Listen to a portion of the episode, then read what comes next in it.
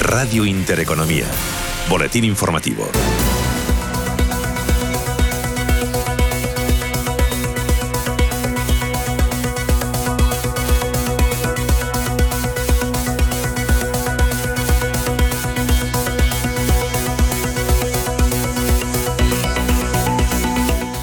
¿Qué tal están? Muy buenos días. Son las 11 de la mañana, las 10 en las Islas Canarias. Bronca en el Congreso de los Diputados a cuenta de la recuperación de la economía española y la rebaja de línea al crecimiento durante el segundo trimestre de este año. La oposición se muestra muy crítica con el gobierno y pide la dimisión de la vicepresidenta primera y ministra de Economía, Nadia Calviño. Esta, por su parte, se ha defendido de los ataques, resaltando la dificultad de llevar a cabo previsiones económicas por la incertidumbre que ha generado la pandemia y asegurando que ellos se rigen por la prudencia en lo que a decisiones de política económica se refiere. Además, Calviño ha vuelto a insistir en que este año la recuperación será robusta.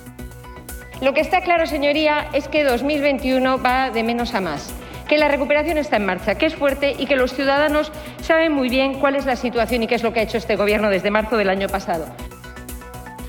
Entre tanto, Calviño ha anunciado que va a mantener una reunión con el presidente del INE para estudiar cambios en los sistemas de medición de la economía que generen más precisión.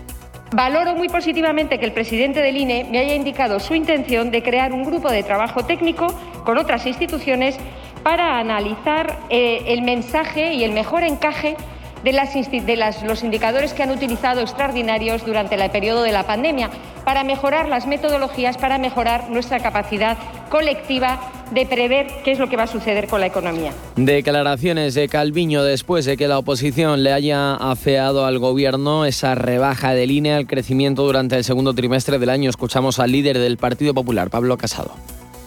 ¿Ordenó usted falsear las previsiones económicas del INE para cuadrar a martillazos el presupuesto con Podemos?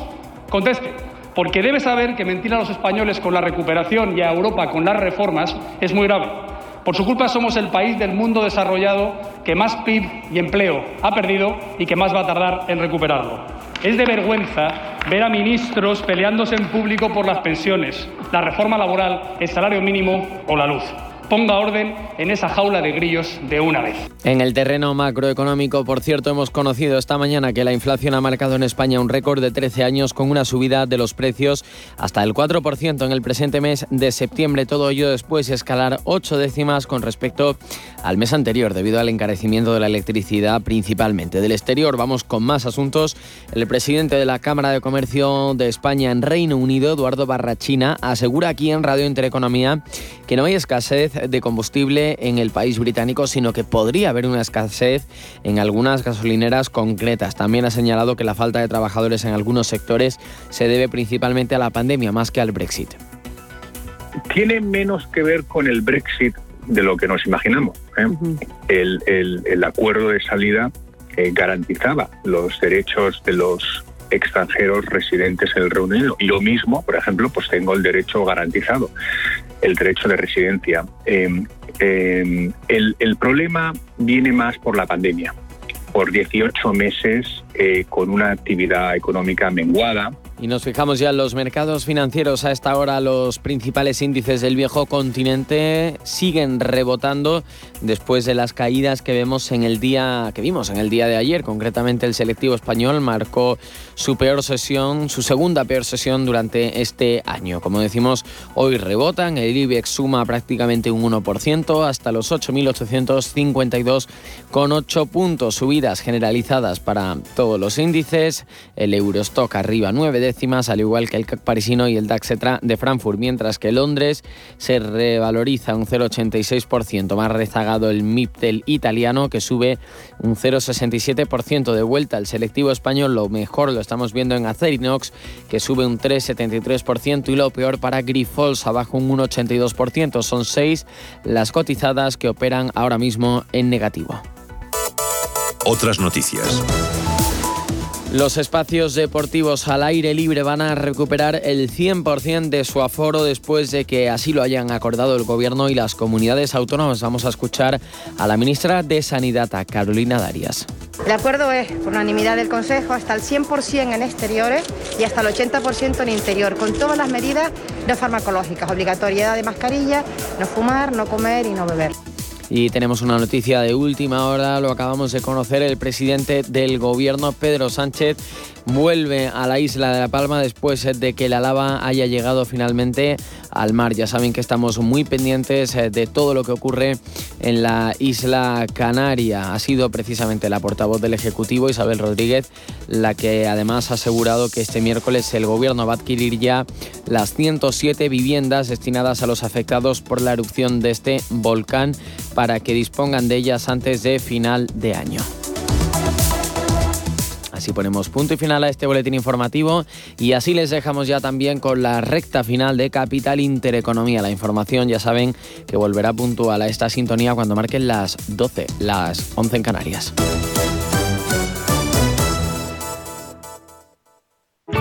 Bontobel Asset Management. Calidad suiza con el objetivo de obtener rendimientos superiores a largo plazo. En Bontobel Asset Management siempre estamos a la vanguardia de las inversiones activas en bonos y acciones. Para más información, entre en nuestra página web bontobel.com barra am. Bontobel Asset Management, su especialista global en fondos de inversión. ¿Necesitas información eficaz para dar un impulso a tu negocio? Entra y regístrate en www.cajaruraldigital.com barra subvenciones guion ayudas. Ahí encontrarás una herramienta gratuita con acceso a los fondos COVID y a todas las ayudas y subvenciones a través de nuestra asesoría especializada, con la garantía y solvencia de Caja Rural de Zamora, al lado de la gente y siempre con Valladolid. Histórica, inolvidable, emocionante. Ópera Los Comuneros. Más de 90 artistas en el escenario, con siete grandes figuras de la lírica internacional. Cuerpo de baile, la Orquesta Sinfónica de Castilla y León, dos coros líricos y una espectacular puesta en escena. Una ópera que hace historia. Una actividad de El Tiempo de la Libertad, Comuneros Quinto Centenario. Consulta fechas en tu ciudad en 1521.es. Si te gusta el séptimo arte, Vivir de Cine es tu programa.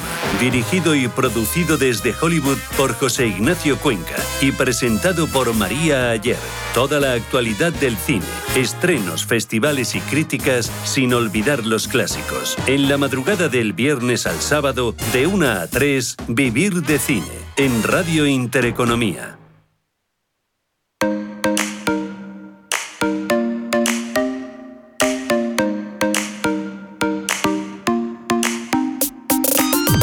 Desayunos de capital.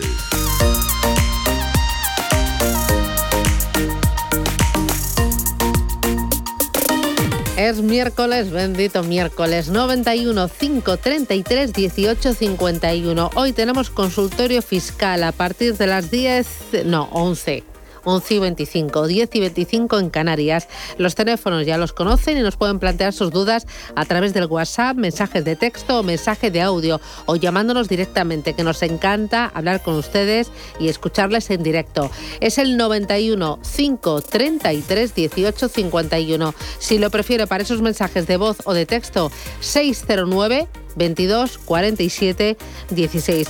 Esta mañana, Elena, hablamos de las sociedades de garantía recíproca. Queremos poner en valor la labor que realizan para eh, ese tejido tan permeable como son las empresas y los autónomos aquí en nuestro país. Así es, porque ellas se han convertido pues, en verdaderos flotadores, en verdaderos salvavidas, en impulsores económicos en esta nueva etapa después de, de la pandemia. Hablamos esta mañana, como bien dices, de las sociedades de garantía recíproca y lo hacemos con Iberaval. Leía esta mañana precisamente unos datos sobre el primer semestre del año en cuanto a operaciones realizadas y han inyectado casi 250 millones de euros, lo que supone pues, más de un 30% que el año 2020. Y esto me hacía reflexionar sobre la importancia que tienen precisamente este tipo de sociedades y de las que se habla quizá pues muchas veces poco de ellas. Por eso nos acercamos a conocer más de cerca eh, cómo ayuda Iberaval a las empresas, a los autónomos, eh, cómo lo hace con Pedro Pisonero, es director general de Iberaval. Pedro, bienvenido, buenos días.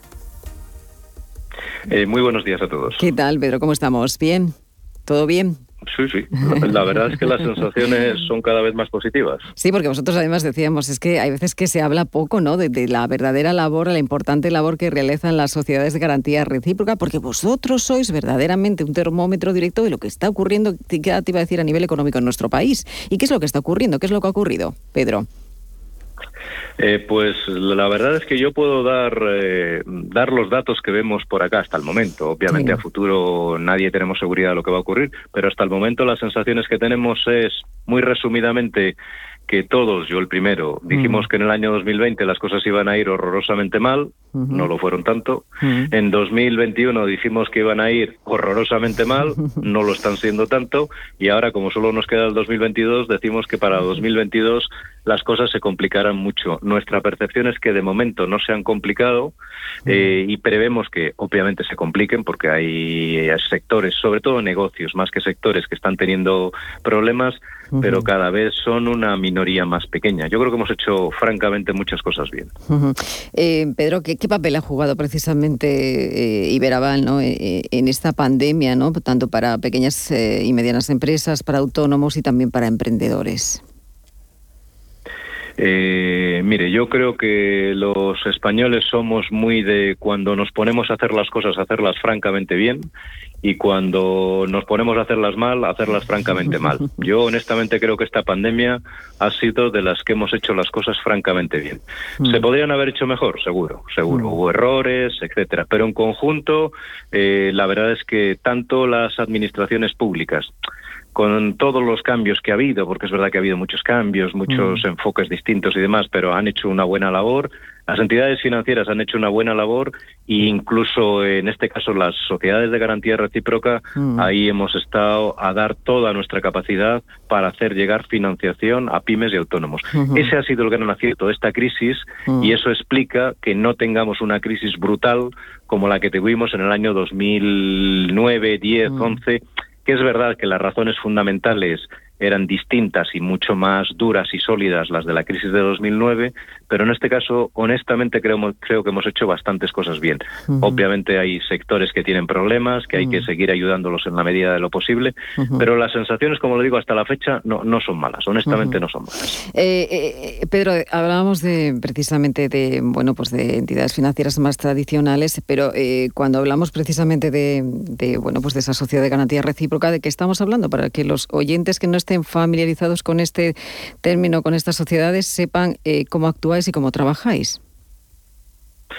Pues esencialmente somos unas sociedades que están conformadas en su mayoría por empresarios y autónomos, empresas y autónomos, que son los que reciben nuestra, nuestra financiación y a las que además las administraciones públicas, en nuestro caso, pues el gobierno de la de Castilla y León, el gobierno de La Rioja, incluso la Comunidad de Madrid y el propio Ayuntamiento de Madrid, junto con las entidades financieras, nos apoyan para hacer llegar más financiación a pymes y autónomos. Nuestro trabajo esencialmente se desarrolla con las empresas, con las empresas yo le diría esencialmente con las micros, pero como mucho con las medianas, con las grandes empresas no trabajamos prácticamente, mm. pero nuestro objetivo fundamental es hacer llegar financiación que creemos que es la sangre para una empresa. Mm. Cuando una empresa tiene financiación, tiene músculo financiero, es capaz de hacer muchas cosas. Cuando la sangre, la financiación nos empieza a fallar, empezamos a tener problemas. Y el objetivo final es hacer llegar al mayor número posible eh, de empresas, sobre todo de microempresas, medianas empresas y autónomos también, financiación para sus actividades durante la pandemia, lógicamente, para resistir los pagos que había que ir eh, haciendo, pues tanto de los alquileres como de algunos de los trabajadores, como de los pagos generales de compra de materias primas. Y últimamente ya empezamos a percibir que se producen un número significativo, en torno a un tercio, de financiaciones para inversiones. Ya sé que es sorprendente y extraño, pero... decir, efectivamente, porque, eh, claro, pensábamos que estábamos viendo las consecuencias precisamente de la pandemia, todavía del año 2020. Hablamos primero, eh, eh, decía estos datos que me llamaban la atención de ese primer semestre del año que habían aumentado en un 30% las financiaciones que ustedes han realizado con respecto al año 2020. ¿Parte de, estas, de, estas, de este incremento se debe también a estas inversiones, Pedro?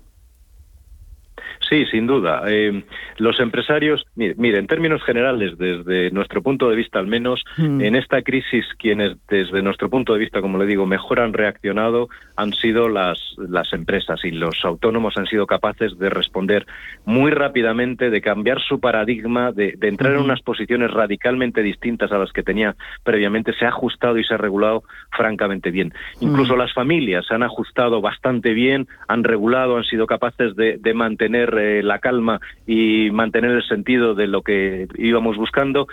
A las administraciones, lógicamente, las cuesta más porque nos hemos ido a déficits públicos muy altos, probablemente justificados en su momento, pero ahora ya lógicamente menos justificados, se han hecho las cosas francamente bien. Como les decía, las empresas, ha habido empresas que se han caído, no lo vamos a ocultar a nadie, un número mucho menor del que esperábamos todos, se han caído, pero las empresas de al lado, y le pondría ejemplos, pues cuando la cafetería funciona bien y la de al lado no ha podido aguantar por lo que sea, porque tenía una carga de personal muy alta o una carga de deuda muy alta o porque el propio empresario ya no resistía tantos embates, probablemente la de al lado decida ampliar porque las cosas le están marchando bien. Eso lo estamos viendo sistemáticamente. ¿Eso quiere decir que no hay problemas? No, cada vez que alguien compra algo es porque alguien ha tenido que, venderlo, pero como le digo, la capacidad de ajuste que tenemos eh, ha sido francamente buena desde nuestro punto de vista. Yo creo que aquí hemos demostrado que cuando nos ponemos a hacer cosas bien, hacemos bastantes cosas bien. Eso es verdad. Eh, eh, el origen de Iberaval está precisamente Castilla y León, aunque cuenta también con presencia en varias, bueno, Madrid creo que también, pero claro, eh, son ustedes una sociedad de garantía con mayor masa social de toda España. ¿Esto cómo se puede explicar? Eh, ¿Cuál es la explicación que ustedes dan? Pues es muy sencillo, es, es la misma explicación que la que puede tener cualquier empresario. Cuando el nivel de compromiso y el nivel de trabajo es muy alto, los resultados casi siempre son muy satisfactorios. No siempre, porque todos mm. trabajamos con riesgo empresarial y a veces que las cosas no salen como, como esperamos. Mm. Pero desde el inicio de los tiempos, y este año ya nos vamos al 40 aniversario, eh, hubo un enfoque clarísimo desde Castilla y León en el sentido de podemos trabajar para las pymes y para los autónomos. El trabajo que se hizo fue francamente bueno y esto se ha convertido eh, en una especie de círculo virtuoso. Cada vez van mejor mm. las cosas. También es verdad que cuando las cosas se tuercen, eh, todo se convierte eh, en un círculo de problemas, pero ahora mm. mismo la verdad es que la situación es esa. la banca en general está dando financiación, pero es verdad que ha reducido su apetito al riesgo porque las circunstancias son más complicadas, lo conocemos todo, pero nosotros ya probamos esa estrategia en la crisis de 2009 y nos funcionó francamente bien. Seguir atendiendo a las pymes y a los autónomos hacía que ellos confiasen en nosotros y la confianza que nosotros depositábamos en ella la cumplieron holgadísimamente, atendieron y hicieron honor a sus compromisos eh, como grandes campeones que lo son. Eh, decía usted, eh, estamos cumpliendo precisamente este año, el año 2021, su 40 aniversario. bueno, si tuviéramos que hacer o, testar un poquito la salud con lo que llegan a esta, a esta fecha, ¿cómo lo van a celebrar también? ¿Qué nos diría?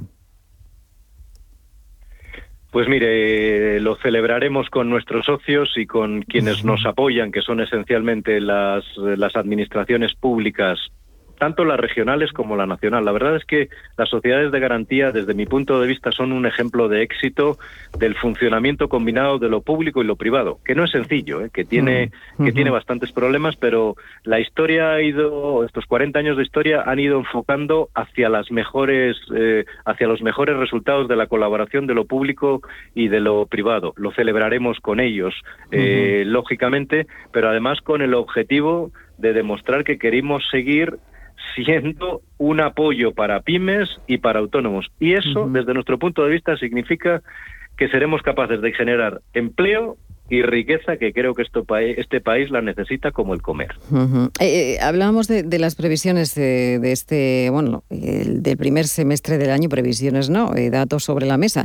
¿Cuáles son sus previsiones para este segundo semestre del año? Eh, creemos que crecerá eh, menos que la actividad del, primer semestre, que como usted bien decía, ha sido un crecimiento en el entorno del 30%. Hmm. Para este segundo semestre tenemos unas previsiones de crecimientos en el entorno del 20%, no del 30%, porque creemos que hay menos necesidades de financiación, pero también le diré, año próximo empezamos a pensar que tanto los fondos europeos como las decisiones de inversión de las empresas, que son necesarias absolutamente para ellos, nos permitirán mantener crecimientos más altos de esto que le estoy contando. Ya sé que es muy extraño, porque esto estamos hablando de un periodo de crisis, pero las cosas son como usted las está contando y las previsiones, mm. con riesgo de equivocarnos, son estas dos que tenemos. Bueno, pues eso, hay que sortear, como decimos, eh, los problemas, eh, hablamos de problemas, claro que siempre los hay, pero hay que superarlos, que eso es lo importante. Pues muchísimas gracias, eh, don Pedro Pisonero, director general Liberaval, por habernos dado estas claves y hablarnos también de estas sociedades, como decía, de garantía recíproca, que a veces no conocemos muy bien lo que hacen y es importante ponerlas en valor. Muchísimas gracias, Pedro. Un abrazo, buen día. Gracias a ustedes y agradecidos porque nos permitan que, seamos más conocidos y sobre todo por su labor en intentar transmitir una idea económica de nuestra vida que, tiene un peso muy importante. Muy bien, pues muchísimas gracias. Gracias. Capital Intereconomía, clave para anticiparse y acertar en los mercados. Si caminas solo, irás más rápido. Si caminas acompañado, llegarás más lejos. Luna Sevilla es su asesor patrimonial de referencia. Prestando nuestros servicios como agentes de Caser Asesores Financieros, somos una empresa con amplia experiencia profesional y una clara apuesta por la formación de calidad, la información transparente y objetiva y por el asesoramiento financiero personalizado y continuado. Si desea más información, visite lunasevilla.es llámenos al 91 762 3442. Las auditorías energéticas deben cubrir al menos el 85% del consumo total de energía de todas las instalaciones de la empresa, ubicada en territorio nacional, tanto de actividades industriales como comerciales. NES, especialistas en gestión y ahorro energético. Aseguramos la calidad de tu auditoría. NES.es. No hay secretos para estar bien. En Bienestar llevamos más de 20 años comprometidos con todo lo que significa disfrutar de una alimentación saludable. Descubre el nuevo Bienestar, El Pozo. Invierte en acciones o ETFs sin comisiones. Tesla, Netflix, Amazon, Banco Santander, Telefónica. Miles de acciones de los 16 mayores mercados bursátiles del mundo. Cero euros de comisión hasta 100.000 euros de volumen mensual. Abre tu cuenta 100% online en solo 15 minutos. xtb.es. Riesgo 6 de 6. Este número es indicativo del riesgo del producto, siendo uno indicativo del menor riesgo y 6 del mayor riesgo. ¿Qué te parecería tener un descuento de 10 euros en la factura de la luz desde ahora hasta 2022? En Joygo han tenido una idea brillante. Si te pasas a EnergyGo antes del 30 de septiembre, tendrás energía 100% verde a precio de amigo y además un descuento de 10 euros en tus primeras 5 facturas de la luz. Son 50 euros de descuento en total, que no viene nada mal, justo ahora que con la luz se agradece que nos echen un cable. Deslumbrante, ¿eh? La Hora de Miguel Ángel es un programa dedicado a la salud y la prevención de enfermedades. Con un lenguaje claro y sencillo, te explica cómo llevar una vida saludable. Todas las noches a la una y media de la madrugada en Radio Intereconomía. Musiconomía un programa musical con otra perspectiva. Los domingos a las 8 de la tarde en Radio Intereconomía, Álvaro Martín Cicero invita a músicos para que nos hablen de lo suyo y a la vez de tendencias, cómo se enfrentan a la industria musical, crowdfunding y naturalmente escucharemos sus creaciones. Musiconomía, un programa de música distinto. Los domingos a las 8 de la tarde en Radio Intereconomía.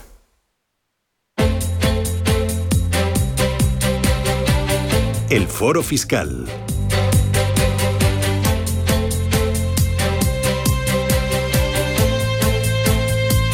Bueno, vamos con uno de impuestos, ¿no?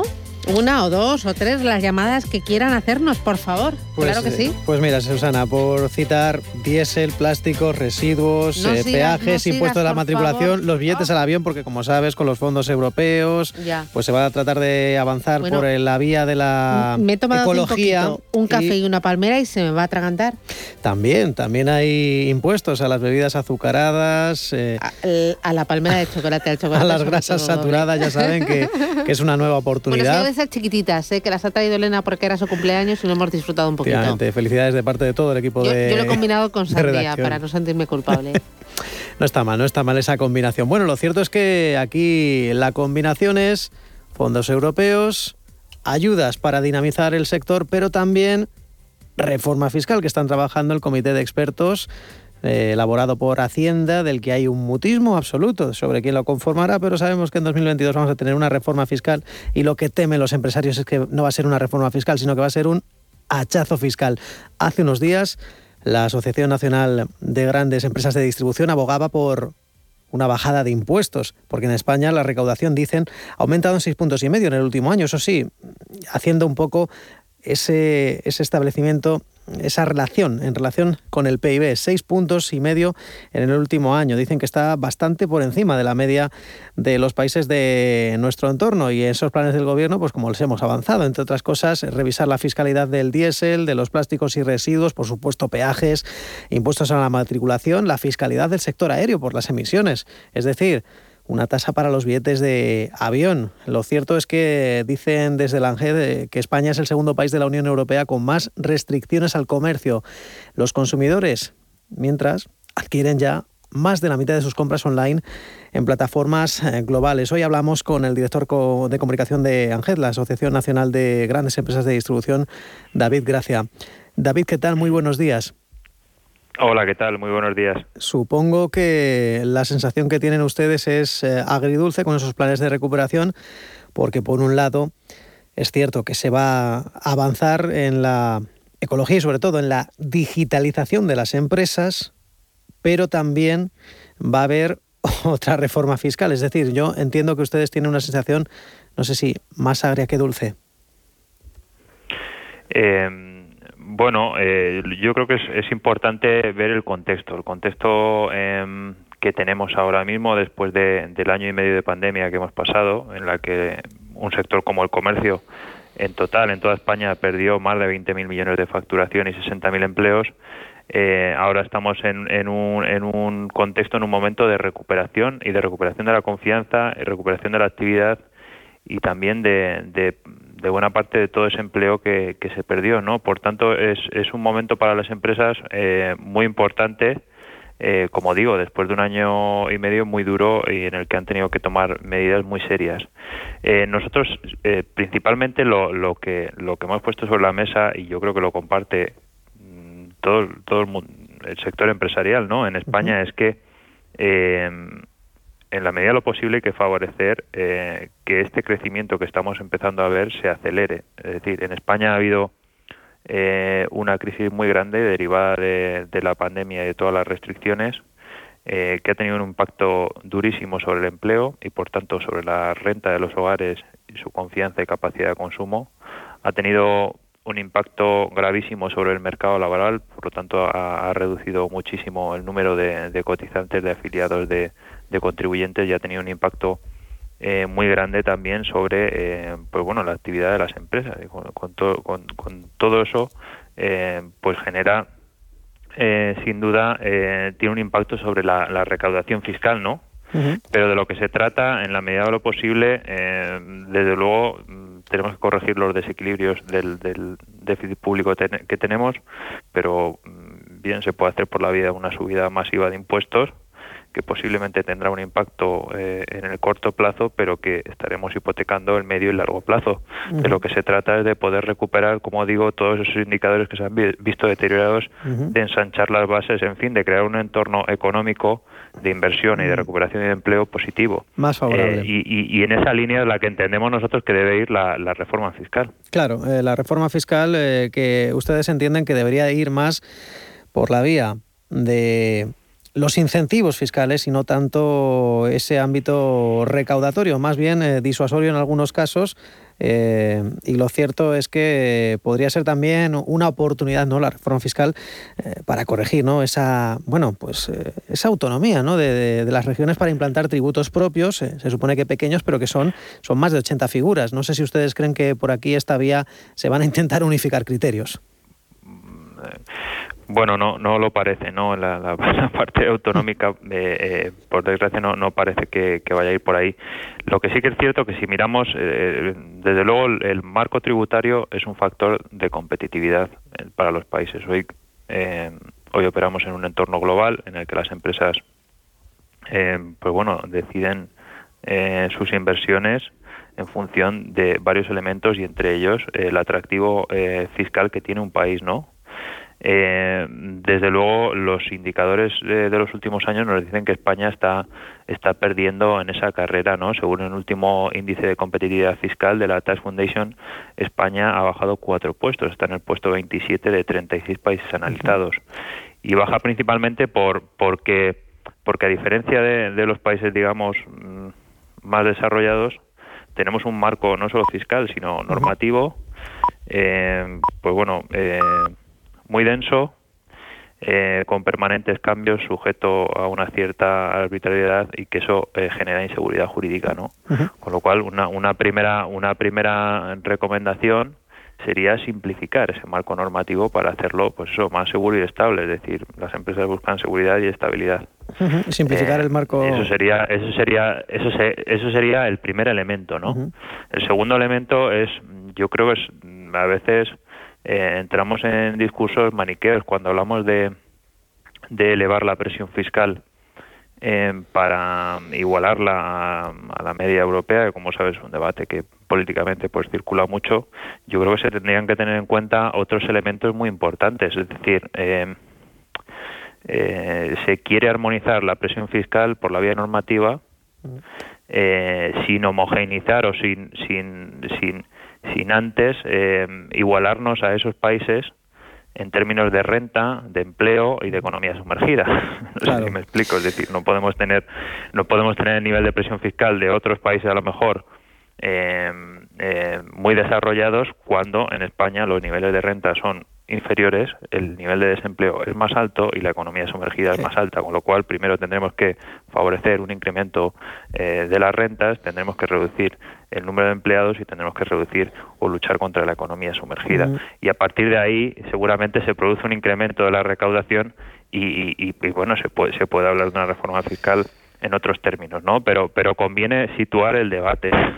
Sí, lo cierto es que mm, es verdad eh, que, por la vía impositiva pues parece que no que no hay retorno, pero también es cierto que los bueno pues los modelos, las proyecciones que maneja, eh, por cierto, antes de, nada, bueno, eh, lo cierto es que el impuesto de sociedades eh, bueno, pues parece que, en fin, estamos aquí negociando en extremis los presupuestos. Debe de quedar contemplado, bueno, pues una de esas peticiones del socio de coalición del gobierno, el impuesto de sociedades. Se lo decía porque, bueno, pues eso que pasa con algunos países, ¿no? De nuestro entorno, que, a lo mejor tienen algún puntito más de, impuestos, pero también es cierto que están mucho más avanzados en cuanto a salarios, eh, etcétera, etcétera, o competitividad. Yo se lo digo porque ahora parece que vamos todos un poco a intentar caminar de la mano con ese impuesto de sociedades global.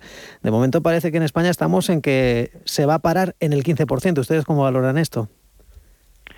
Eh, bueno, yo la verdad no, no, no, no, tengo esa capacidad para valorar qué es mejor, el 15, el 20, el, el 30. Lo que, lo que sí que es cierto que, que el sistema fiscal eh, ninguna medida es neutra, es decir, todo forma parte de un conjunto, con lo cual eh, incidir sobre una figura determinada o crear una nueva figura no va a resolver un problema que es estructural. De lo que se trata es de dar una solución estructural y global al sistema tributario, es decir, que sea más eficiente, es decir, que pueda recaudar más, a la vez que permite una mayor actividad y generación de empleo. Y eso es fundamental, ensanchar las bases, reducir la economía sumergida. Eh, hay un falso debate, y decimos que es falso porque los datos lo, dan, en el que las empresas pagan pocos impuestos. Las empresas en España aportan siete puntos más que el promedio europeo a la recaudación fiscal total. Eh, con lo cual, eh, es decir, las empresas son una parte muy importante. Solo las empresas de ANGET aportan todos los son son 18 grandes empresas aportan todos los años eh, 9.700 millones de euros en impuestos directos, indirectos y la aportación que hacen de cotizaciones sociales. Es decir, eh, las empresas tienen, son, son, son fundamentales, con lo cual eh, lo que tenemos que hacer es favorecer que esas empresas crezcan, que tengan más beneficios y que puedan contribuir más. Y insisto, no podemos ver, eh, tomar una parte, eh, tratar de solucionar un problema estructural abordando solo pues una parte del debate ¿Qué pues pasa con el impuesto de sociedades? O, vamos a subir o bajar un punto de tal impuesto, o vamos a crear mm. un impuesto para grabar, porque de lo que se trata es de tener un sistema que en su conjunto sea eficiente y funcione. Porque si no, lo que tenemos es lo que decía yo al principio, un marco normativo eh, denso, eh, complejo para no solo para las empresas, también para los ciudadanos, con permanentes cambios y que al final eso genera inseguridad y problemas. Y que hay que atajar. Lo cierto es que, bueno, este año, ya sabe, la recaudación por el IVA, pues bueno, pues evidentemente con el consumo tan deprimido en un año de, pandemia, aunque bueno, pues parece que poco a poco podemos ir saliendo, ¿no? Eh, pues eh, ha sido muy pequeño. Hombre, en 2022 todo apunta que vamos a tener mucha más, lo digo por el gobierno, la recaudación vía impuestos sobre el valor añadido, porque entiendo que ustedes esperan una mejora del consumo. Eh, bueno, la mejora del consumo ya, ya la hay, ¿no? En comercio, como decía eh, antes, hay categorías del, del comercio, categorías del sector del comercio que, que empiezan a recuperar eh, los niveles pre-COVID, ¿no? por ejemplo, toda la parte que tiene que ver con electrónica, con electrodomésticos, con equipamiento del hogar, se ha recuperado muy bien en los últimos meses. La alimentación, aunque obviamente a, medida que los que se han abierto, que, han decaído las restricciones, la gente ha vuelto a consumir fuera del hogar eh, y por tanto las compras de alimentos para el hogar han bajado pero siguen estando en niveles por encima del 19 y hay otras categorías que, que, sin duda fueron eh, las más afectadas por, por las restricciones, por los cierres, por la pérdida de esa vida social, eh, como fue el textil, que todavía están lejos de recuperar los niveles, pero que van en el camino de recuperar los niveles pre-COVID, ¿no? Con lo cual, eh, sí, hombre, es previsible que 2022 sea, sea un buen año. Hay que tener en cuenta que, que también eh, este verano, si no me equivoco, solo se ha recuperado eh, la mitad del número de turistas internacionales. El turismo internacional tiene una aportación importantísima también a la actividad del comercio y, y sin duda pues eh, esa es la tendencia que, se espera pero y también no la digitalización eh, que bueno en principio va a llegar a los comercios eh, más pequeños no lo digo porque bueno ustedes son bueno pues la Asociación Nacional de Grandes Empresas de Distribución 2022 todo apunta no que con esta primera partida de fondos procedentes de Bruselas pues todo se va a igualar más no en el comercio digamos online no por eso de la transformación digital no que necesita ingentemente no el tejido empresarial sobre todo el pequeño comercio la pyme. Claro bueno, aquí eh, eh, la transformación digital efectivamente es un, es un es una corriente que está transformando de forma estructural el comercio desde hace 10 años o más. Hay que tener en cuenta, y nosotros insistimos mucho, cuando se habla de transformación digital en el comercio, eh, la transformación digital no es solo vender online. Vender online es una parte de la transformación digital. La transformación digital es un cambio cultural en las empresas que que, supone tanto el cambio en la gestión y organización de personas, en la captación de talento, como en todos los procesos y, operaciones, automatización, relación con proveedores, con clientes, en fin. Es un proceso muy complejo que requiere una inversión muy alta. Solo la, en, las empresas de Enget ya supone un tercio de la inversión total se destina a transformación digital y que, y que sin duda mm, eh, pues bueno, eh, es muy importante. De hecho, las empresas que ya habían desarrollado un entorno omnicanal, es decir, un entorno de ventas eh, que combina lo físico y lo digital, han tenido mayor capacidad de resistencia durante, durante la pandemia, ¿no? Porque pudieron dar respuesta rápida a una situación sobrevenida con el cierre de toda su red de tiendas físicas y poder seguir operando online, ¿no? Eh, con lo cual eso es irreversible, eso eso aplica a todos, a grandes y a pequeñas. A mí más que empresas grandes o pequeñas me gusta hablar de de empresas eh, que están preparadas para abordar ese futuro y otras que no. Eh, y ahí vemos muchos ejemplos de a lo mejor pymes que, que, operan en un entorno online y físico omnicanal o, o solo online, pero que, que, que se han adaptado muy bien a las nuevas tecnologías y, y, otras que no, y luego igual en empresas más grandes, ¿no? Con lo cual, pues sí, efectivamente, eh, en la medida de lo posible hay que ayudar a que, a que todo el sector tenga esa capacidad de adaptarse y de transformarse. Sin duda, un, una, una clave eh, fundamental será, será la formación, no solo de nuevos perfiles profesionales y de nuevas personas que se incorporen al mercado laboral, sino de tener también reciclar a todas esas personas que están trabajando hoy en el comercio, que son una parte fundamental del sector y que se van a tener que adaptar y se están adaptando ya de hecho a un nuevo entorno de relación con, con el cliente y de trabajo dentro de la empresa. Pues eh, David Gracia, director de comunicación de, de ANGED, Asociación Nacional de Grandes Empresas de Distribución. Gracias y espero retomar esta conversación en otra ocasión. Abordaremos en un 2022, esperemos que, que definitivo para el comercio. Muchas gracias. Ojalá, ojalá. Muchas gracias. Hasta luego. Seguimos avanzando en este foro fiscal, 11 y 39 minutos. Es el momento de que ustedes eh, puedan eh, tomar palabra. Les cedemos el testigo 91 533 1851 91 533 1851 teléfono para participar de forma directa en el consultorio. Hoy con Jesús Ruiz Ballesteros, economista y abogado, director de Ruiz Ballesteros Abogados y Asesores Fiscales. ¿Qué tal Jesús? Muy buenos días. Hola, buenos días. Buenos días a todos. Muy bien todo. Bueno, eh, vamos a cambiar eh, de tercio. escuchábamos eh, antes a, la Asociación de, Nacional de Grandes Empresas de Distribución. bueno, entre otras cosas, bueno, hemos hablado largo y tendido. Ellos también lo que pedían, aunque no lo hemos abordado en esta entrevista, incluso no derogar la reforma laboral de 2012, aunque esto parece irrevocable.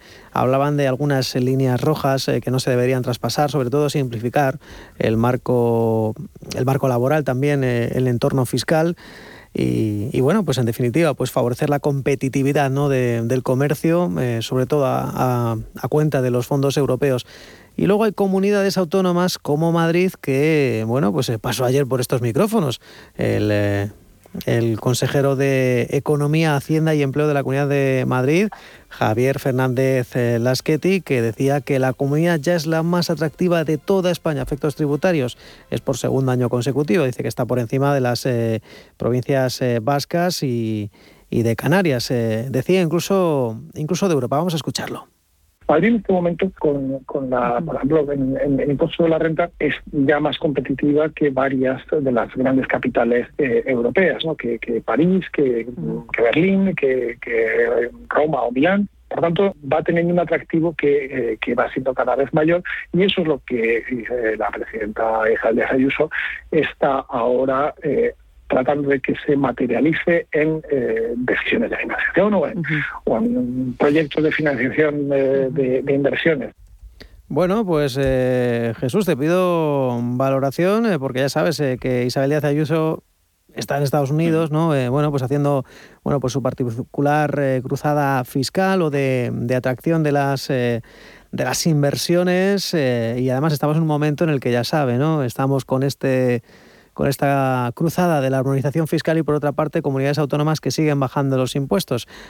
Eh, te pido valoración, no sé si igual se ha pasado un poco el secretario de, Economía, Hacienda y Empleo al decir que es más competitiva fiscalmente que, París o Berlín.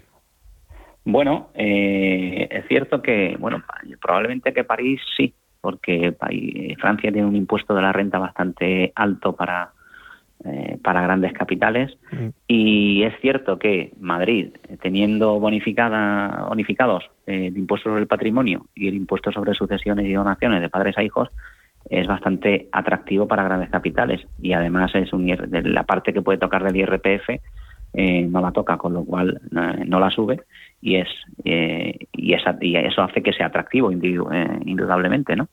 Luego la, la búsqueda de inversión eh, a mí me parece bien todo lo que es a buscar inversión. Quizás esto sería algo a realizar por, el Ministerio de Exteriores a nivel nacional y lo que pasa que, bueno, como tenemos al final las 17 comunidades legislando y pudiendo hacer lo que quieren, pues pues aquí, pues en este caso Madrid se, se da un paseo, igual que se lo podría dar Extremadura o, o Galicia, ¿no?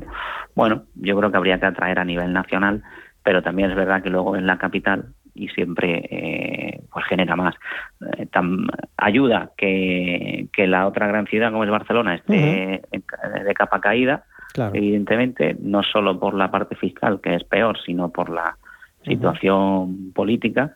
Y de hecho han salido muchísimas empresas de allí. Y, y al final eh, es lógico que lo diga porque no, mentira no es, es muy atractiva. Entonces, bueno, creo que deberíamos seguir esa línea, ¿eh? también, también te digo, creo que deberíamos seguir esa línea el resto de comunidades. Al final se ha demostrado que unos impuestos eh, algo más bajos de los que tenemos, no te digo bajos de por sí, sino algo más bajos de los que tenemos, pues atraen capital, atraen inversión y hay que facilitar la generación de ingresos, la generación de riqueza, la generación de trabajo, hay que facilitarla. y no tener trabas, que ahora mismo tenemos muchas trabas. Eh, hay clientes, ayer hablaba con un cliente que eh, pone empresas también en el Reino Unido y me dice, a mí me cuestan 12 euros, lo hago todo online y aquí pues y, en menos de 24 horas o en un par de horas lo tengo hecho y aquí necesitas tres semanas para mm. montar una sociedad, te ponen pegas, se la deniegan. Es algo, eso es muy complicado, la reforma de la administración, en fin, esos trámites burocráticos eh, eternos para ciertas eh, cosas. Lo cierto es que bueno, que tiene muchísimo sentido esta, esta gira de la presidenta, lo digo mucho sentido porque está muy planificada, ha tenido encuentros con, eh, con fondos de inversión, en fin. Eh, todavía le queda prácticamente una semana, en fin, hacer valer un poco el legado o la gestión, por así decirlo, y sobre todo eh, por la vía impositiva. Que le vaya bien a Madrid, a España. Y vamos a dar paso al siguiente, al, primer oyente. Fernando, ¿qué tal? Muy buenos días. Hola, buenos días. Quería hacer una consulta y es la siguiente. Eh, ¿Cómo tributan los ingresos recibidos de una empresa de fondeo? De, trading. Ah, una, empresa de fondeo de trading. No sé si conocen este tipo de empresas. No. De fondeo de trading. sí, son unas empresas que se dedican, o sea, tú les pagas una cuota mensual para pasar una evaluación. Si consigues pasar la evaluación, ellos te fondean, o, o sea, ellos te ponen una cuenta de trading para que tú la operes. Y entonces, cuando generas beneficios con esa cuenta, eh, retiras los beneficios y esos beneficios son para ti. Solo los beneficios, nunca el capital inicial, que, que es lo que ponen ellos. Ya, es eh, la cuota mensual, ¿no, eh, Fernando? ¿Perdona? Sí, o sea, vamos a no, ver. No, no, la cuota mensual es para pagar, para pasar una evaluación. Una vez que usted, una vez que el trader pasa la evaluación, ellos te ponen una cuenta de un, bueno, aquí estoy viendo cuatro ejemplos, por ejemplo, una de 25 mil dólares, la cuota mensual para pasar la evaluación serían 145 euros, Eso es, o sea, dólares, perdón, que son americanas estas empresas.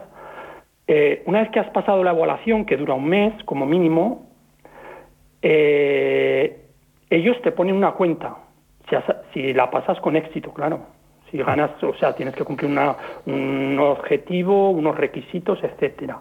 Ellos te ponen una cuenta de trading.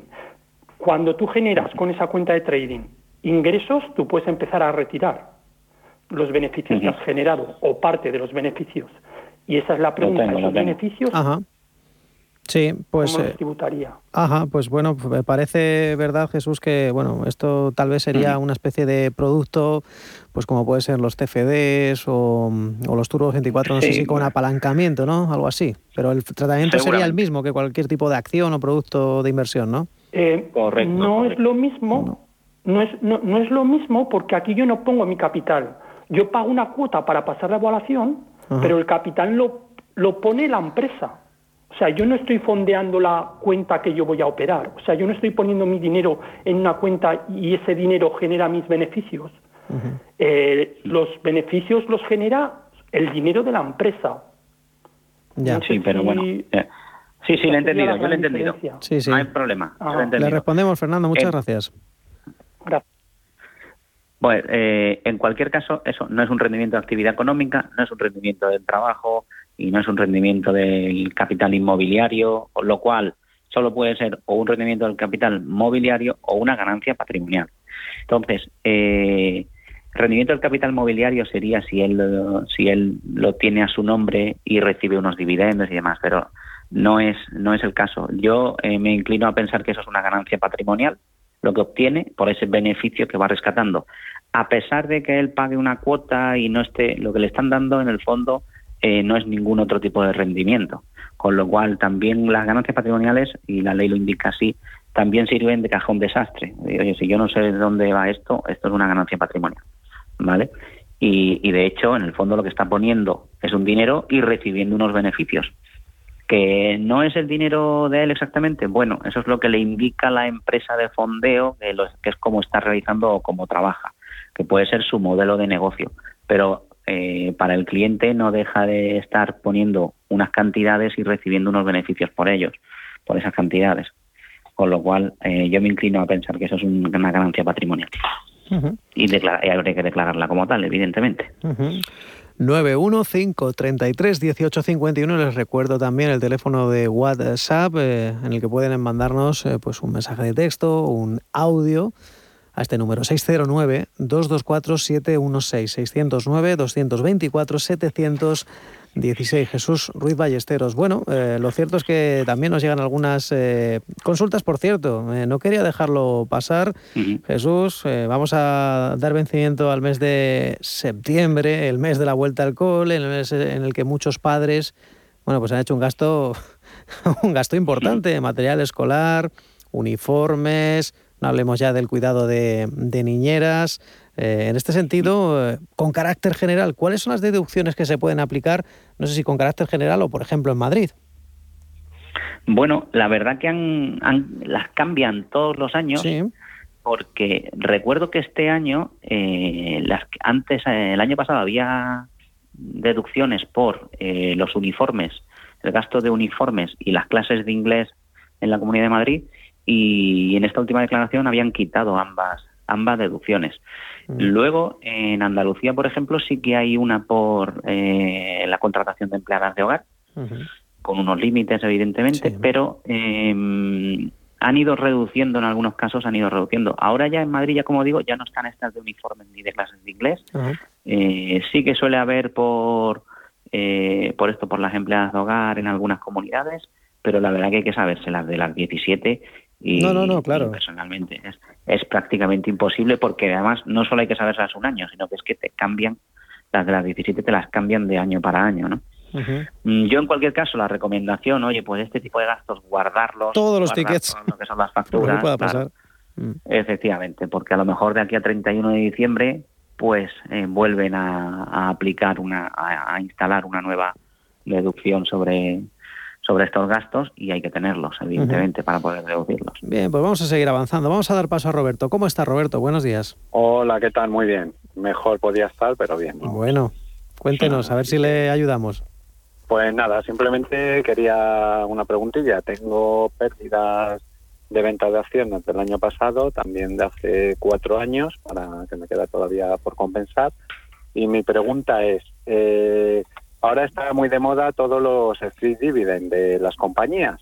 Entonces yo lo que estoy haciendo es para amortizar un poco esas acciones cuando me dan el script dividend este que me dan los derechos que puedo vender a mercado, los vendo directamente sin esperar a recibir dividendos ni nada. Esos son unas ganancias patrimoniales, ¿verdad? Que yo puedo compensar con las pérdidas.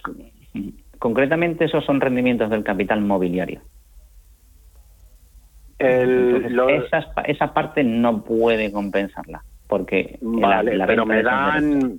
Esos derechos son parte de, capital mobiliario, o sea que me da igual exactamente que si me espero a obtener el dividendo. Es lo mismo. El, efectivamente, sí. El dividendo también es rendimiento del capital mobiliario porque es, es un dividendo que está recibiendo sobre las acciones. No es no siendo, o sea, los a ver, perdón, los dividendos eh, cuando somos socios de si van a si van a la base del ahorro, ¿vale? Aunque son rendimientos de capital inmobiliario es lo que va a la base del ahorro. Es que son distintos, una cosa es la base del ahorro, la base general y el concepto por el que pueden ir es hay que diferenciarlo. ¿Vale? Eh, quiero decir que los dividendos van a tributar entre el 19 y el 26%, pero siendo un rendimiento del capital mobiliario. Ajá, comprendido, Roberto. Y por tanto, no me queda... capital mobiliario al ser rendimiento del capital inmobiliario, lo que quiero decir es que no puede compensarlo con pérdidas, ¿vale? De, Con pérdidas patrimoniales. Pero o sea, que los derechos que estoy vendiendo... que estoy vendiendo, nada más darme los derechos, los vendo a mercado a coste cero. Y, y lo que saque sacado menos, aunque sí tienen retención del 25%, esos son mm, rendimientos igual que los dividendos la retención será menor, ¿no? Será del 19, no creo que sea del 25. O el 19, sé que retienen algo por la venta, pero o sea que no, no son ganancias patrimoniales, vamos. No, esa no, esa no es una ganancia patrimonial. Sin embargo, tributa como ellas. Pues Roberto, un abrazo. Venga, gracias, hasta luego. Jesús Ruiz Ballesteros, que no hay tiempo para más, que ha sido un placer y que, en fin, volveremos a vernos, espero, otro miércoles eh, pronto a seguir resolviendo las dudas de los oyentes. Un abrazo, gracias. Encantado, como siempre. Gracias. Adiós, feliz día. El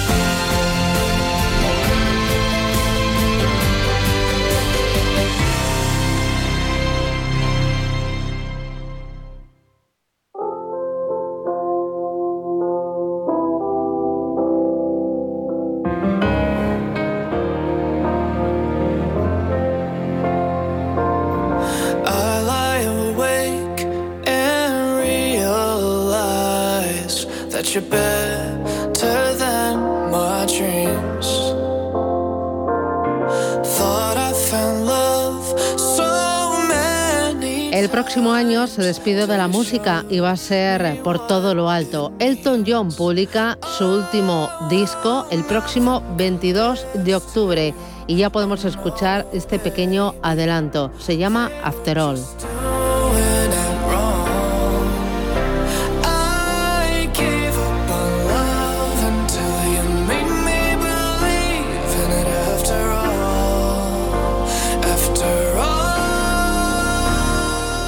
Y con él nos vamos. Gracias, señores. Siguen informados aquí en Radio Intereconomía, en los boletines. Y ahora coge las riendas mi compañero Rafael Jiménez.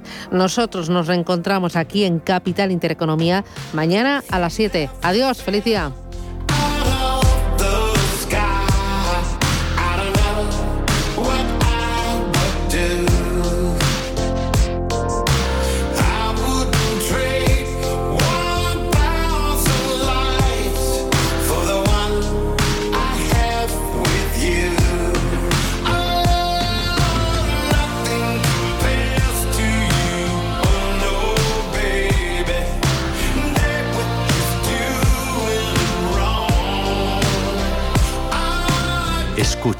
Invierte, gana.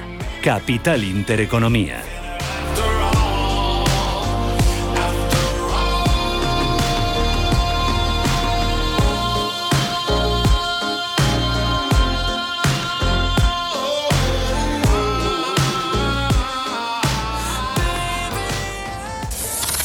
Radio Intereconomía. Eres lo que escuchas.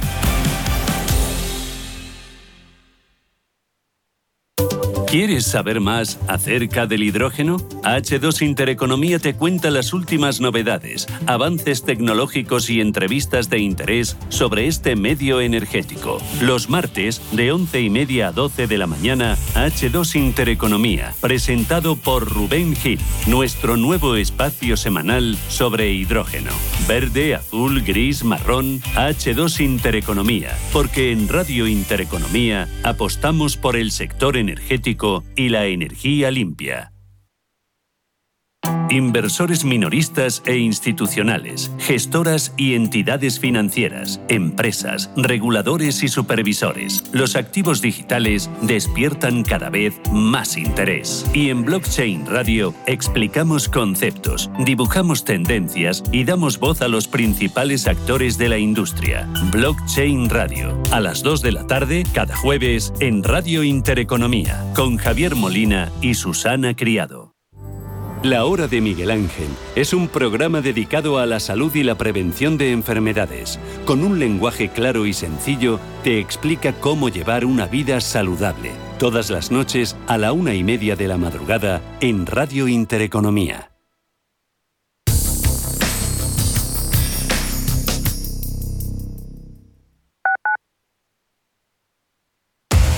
Somos aquello que siempre quisiste ser creamos aquello que siempre quisiste tener. Las reglas del juego han cambiado. Somos traders. Operamos. Black Bear Broker. El broker de los traders.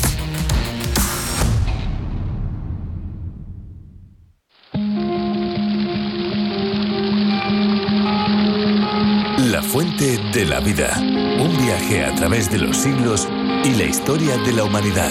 La Fuente de la Vida. De lunes a viernes, de 12 a 12 y media de la noche, aquí, en Radio Intereconomía.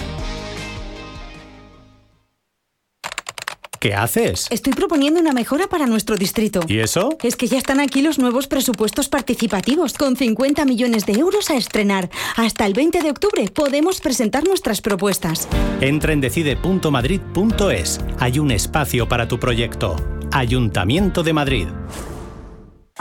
En el Soto de la Moraleja, restaurante Kionan Sui, de comida peruana, cantonesa y chifa, con una gran variedad de sabores y aromas que te dejarán boquiabierto. Junto al restaurante Inari Moraleja, calidad y satisfacción garantizada. Restaurante Kionan Sui, reservas y pedidos en el 910090830 o grupoinari.es. Te esperamos.